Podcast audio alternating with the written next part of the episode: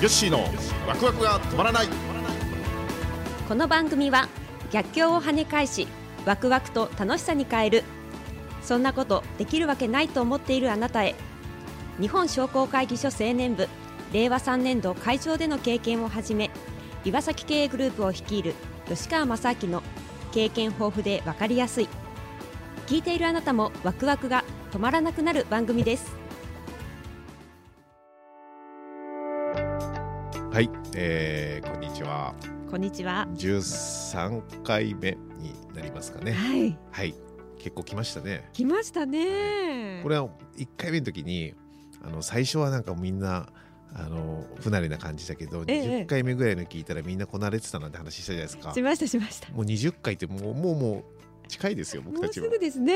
きっとこなれてるんですよ僕たち。はねそうですね。調子で頑張っていきましょう。はい頑張りましょう、お願いします。はい。今日のテーマ。今日のテーマは、は健康経営。ああ健康これはもう今日は竹内さんの日ですよ、本当っていうぐらい。はい。いやいやいやまあ、当社のね健康経経営推進担当者が竹内さはいんですからね、そうですね、もう今日はいろいろたくさん喋ってもらおうかなと思ってますけどもあの5年ぐらい前ですかね健康経営って言葉がこう出始めて、ええまあ、経産省も結構進めてで商工会議所なんかも結構健康経営健康経営健康経営って言って健康経営って5回言うとうん早口言葉になるかもしれないですよ 健康経営ちょっと言いにくいですねそう言いにくいですね。はい。すいません余計なことで。健康経営っていう言葉がその頃から出始めて、でただよく分かんなかったですよね。はい当時は。はいうん、なんであのー何をしたらいいのかっていうのをちょっと分かんなくて、でも、まあ、健康って大,、まあ、大事っちゃ大事だけどそれがうん会社の業績とかええ。どどうつながってくるのかっていうのはやっぱうんうんうん。ピンとこなかったええんですよね。うんピンとき始めたのはやっぱ健康経営をじゃあうちも取り組むかと。はい。これ取り組むかっていうのは最初の頃って、はいどっちかというとこうブランディングですよね。そうです。健康経営に取り組んでる会社ですみたいなはい。ものをなんか前面に出せばそうですね。お客さん増えるかもしれないし働きたい人が増えるかもしれないしみたいな、どちらかというと不純なはい。動機。正直言うとそうですね。ですよね。本当に最初はブランディングの一つで考えてましたね。そうですね。でもやっぱねいろいろ変わってきたな、うん。本当に健康経営って大事だなって本当に心から思うようになってきたのって実際に健康経営、えー有料法人？健康経営有料法人。ですね、あれを取り始めた頃からですよね、うん。あれいつからでしたっけ取ったのって？私たちは2020 2020年ですかね。2020年。はい。か、もう3年連続そうですね。ですね。はい。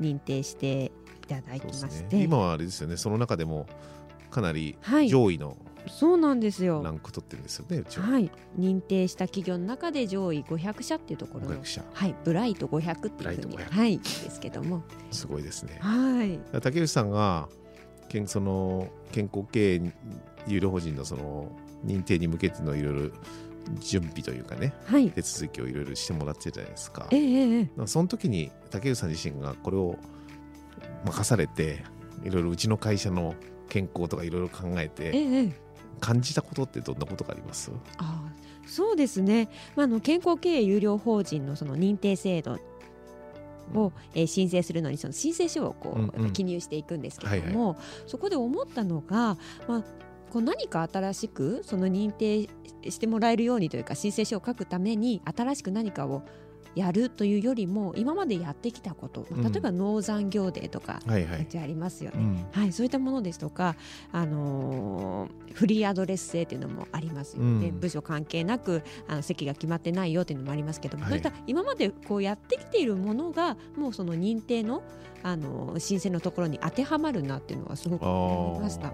でもちろん要件にあるんだ。そうなんです、はいろいろこう要件があるんですけども、うんうんうん。そこにこう今までやってきたことがちゃんとこううん。当てはまっていくっていうのは感じましたね。うんなんか最初の頃うちのな何で調べたんですか？うちの運動がええ全然ええこうしてないっていうデータが出たみたいな話あったじゃないですか。そうですね。あのー健康診断も全社員こう毎年受けてますけども、その後にこうデータが送られてくるんですけれどもその中でそうなんです運動を、えー、と週に1週間のうちに2日間以上こうしてるよっていうような割合が他の同業他社ですか？他の会計事務所さんと比べて、えー極端にあの本当にそうなんです。低かったんですよ。うちはよく食べてよく寝てるんですけど、うん。運動があれ？っていうところで運動だけ。あそれがうちの会社の特徴として 顕著に出ちゃったわけですね。出ちゃったんですよね。運動しない会社っていうのが。そうなんです。意外とみんなあしてないんまあもちろん私もなかなかしてるかって言われたら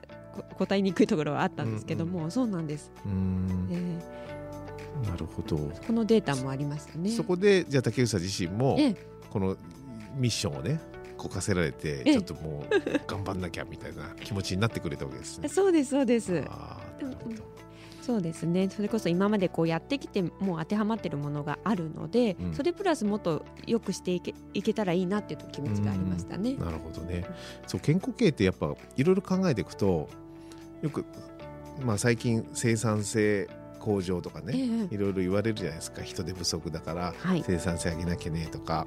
とそれにためには IT を活用してとかね。はい。いろんなこと言いますけども究極の生産性向上ってやっぱ社員が健康ではい。長く辞めずに働き続けることだと思うんですよね。ええええええ。ね引き継ぎとかはい。教えるとか、そういうのってある意味、まあ無駄じゃないけどあのその時間ってはい。どうしてもかかる時間じゃないですかね。人の入れ替えがあれば。はい。その人がずっと長く健康にずっと働き続ければ、多分一番ですよね。そうですそうそう。だねからそういうふうに思うようになったらやっぱり社員の健康って一言じゃないなっていうふうに思いましたよね。で今度健康経営有料法人って話になってくると、はいあの自分も頑張んなきゃってやっぱ気持ちになってきたわけですよ。あ社長ご自身もですね。そうそう。言言われたんですよ僕ある経営者に。はい。あの健康経営って言ってるけどえ社長が一番不健康そうだねみたいなこと言われて。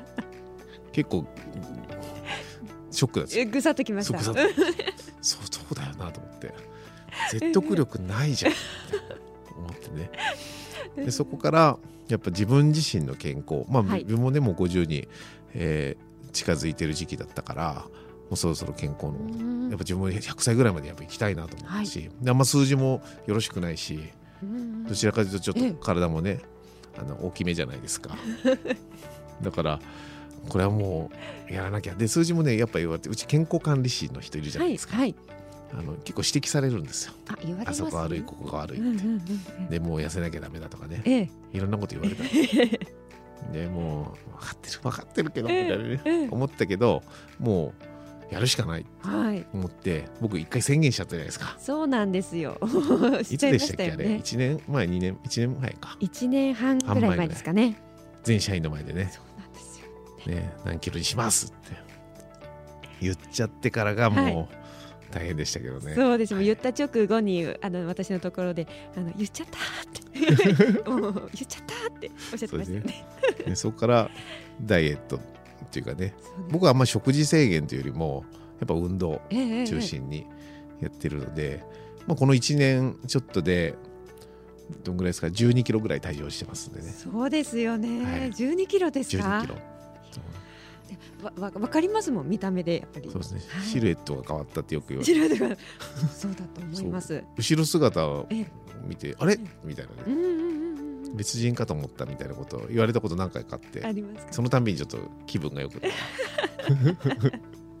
そうそう。だから何ですかね走ったりする時のはい。感覚もうん。やっぱ違うんですよね、うーん。あのだから疲れないというか、はい。うん、それもそういうのもあったしなんかこう体が動かした時のこう揺れてる箇所も若干違うんですよ。感じるんですか？感じるんですよ。そうそうそう。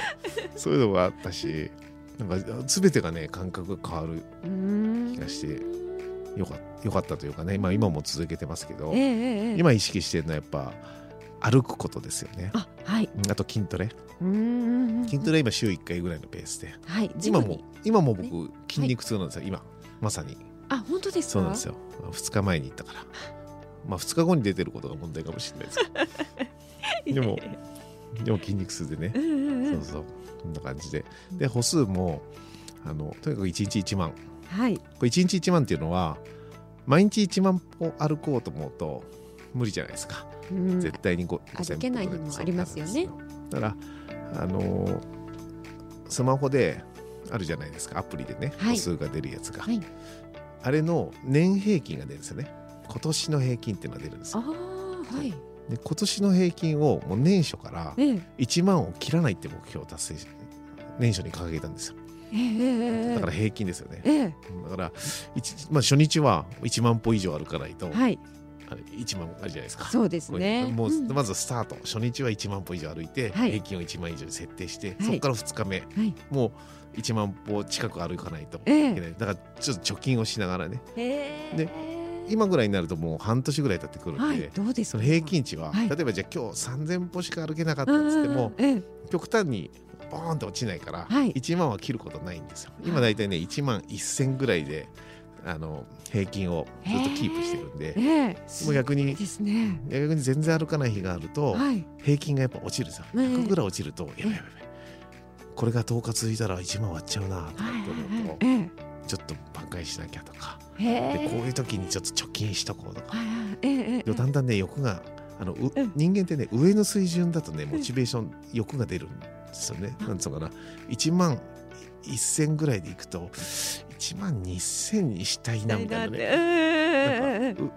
上でのモチベーションっていうのが逆に出てきて、ええだから今はね、まあ、半年経って今1万1000ええですね。えー、すごいですね。そんなあのールールというかことを課してると思ま思いませんでした？社長がそんな。だから何回目かのスピーチの話した時に、ええちょっとホテルトークっていうありましたねじゃないですか今は最近スピーチススピーチする機会ガクンと減ったんで、あのホテルの遠くから練習する必要性ってほとんどなくなったんだけどはい。あの違う目的でね歩くっていうのがあ目的になるからー今でもね、もうホテル遠くてもいいかなって思いますよ。ね。うーん。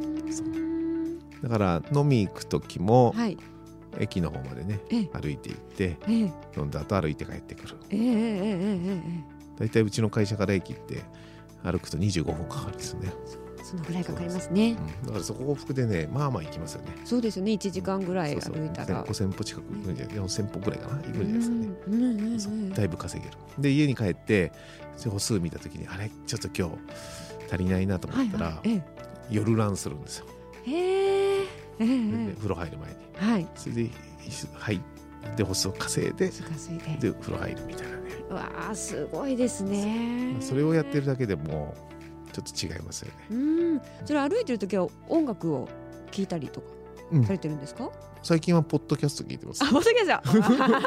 もしや自分の番組を？月曜日は自分と聞きますよ。そうそう。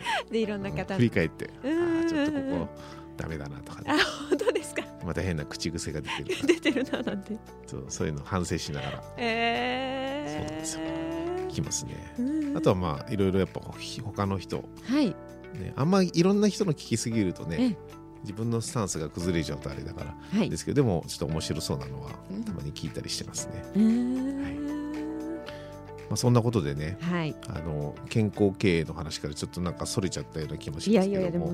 でもうちの会社あれですよね。はい。健康経営健康経営って言うようになってから懇親会も変わりましたよねそうですね。ね。そうですそうです。それも大きいですよね。ね。でうちもね福利厚生委員会って委員会があって社員のね交流の場とかそういうのを企画する委員会がありますけど、はい。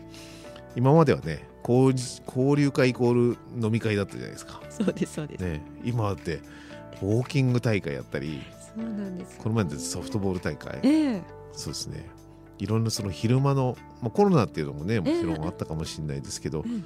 なんか交流のあり方が、まあ、健全なものと。あの、まあ、まあ夜が健全じゃないってわけじゃないけど。もうバリエーションが増えましたよね。そうですね。それもやっぱいいことですよね。はい、ん。ありますね。なんか私も、まあ、そういった社内イベント参加しますけれども、うん。その普段は業業務中はちょっとこう話しにくいなっていう例えば、他の部署の上司とかうん。っていう立場の人ともこうなんか運動したりとか不思議ですよね。スポーツを通してると、なんかちょっと話ができたりとか今5月にね歩数競ってるじゃないですか。そうなんですよ。ねさつきランウォーキング。はい、サツキランっていう、はい、うちも参加して。はい。い。すごいですよねみんなややってますね皆さんね。頑張って歩いて、結構あれも社員同士でね、まあ、お互い負けないぞみたいなやり取りがあるわけでしょ？そうなんですそうなんです。あれも社内ランキングがこう表示されますので、はいはい。ちょっとね自分と近い競ってるような人を見つけて、うん。ちょっとこの人とは、ね、負けないように頑張ろうとちょっと密かにライバル心抱いたりする社員もいねやいいですね。いますよね。いいですよねでも、うん。うんうん。まあ、そういう空気感というかね、はい。雰囲気健康をみんなで健康になろうねっていうのは会社としてもやっぱ健全でいいですよね。そうですね。だから働き方とかについても働き方改革とか言うけど、ええええ。そのほ本質的な社員のやっぱ健康とかそういうところから考えるとはい。もう少しねあの早く帰る目的っていうのも変わってきたりとか、まあ、いろいろ健康経営という考え方から働き方を見つめ直すとまたちょっと違った強制感もなくなるかもしれないしそうですね。いいかもしれないですね。うん。うん。でだから最近はねやっぱねあの最初の頃にピンとこなかった健康経営と業績はい。はあの関係があるって最近は思うようになってきてます。うん。だから今はね健康経営っていうのはなんとなくブランディングとかそういう目的で口だけで言ってたようなところから、ええ。もう心からうん。あの健康経営ははい。本当に会社の業績に影響するんだってうん。いうことを思えるようになったのでもっともっとねこれから竹内さんにも頑張ってもらってね、はいはい、健康経営より健康ななんか指標があるといいですよね。健康指数みたいなのがあるといいですね。あそうですね。そうですね。そうですよなんねか人の健康診断の結果からそういうの出す出せないのかね。確かに。そうですね。そうなんですよ。健康経営のそのデータ化っていうのが出せるといはいいんですよね。ねそんなこともできたら面白いですね。はい。はい、ということでこれからもうちは健康経営す有料法人を取り続けながら健康経営推進事務所としてねこはい。れからも頑張っていきましょそうですう。ねはい、はい、ありがとうございます。では番組では皆様から感想や、えーメッセージをお待ちしております。アドレスはわくわく三六五アットマークタックスハイフン岩崎ドットコムです。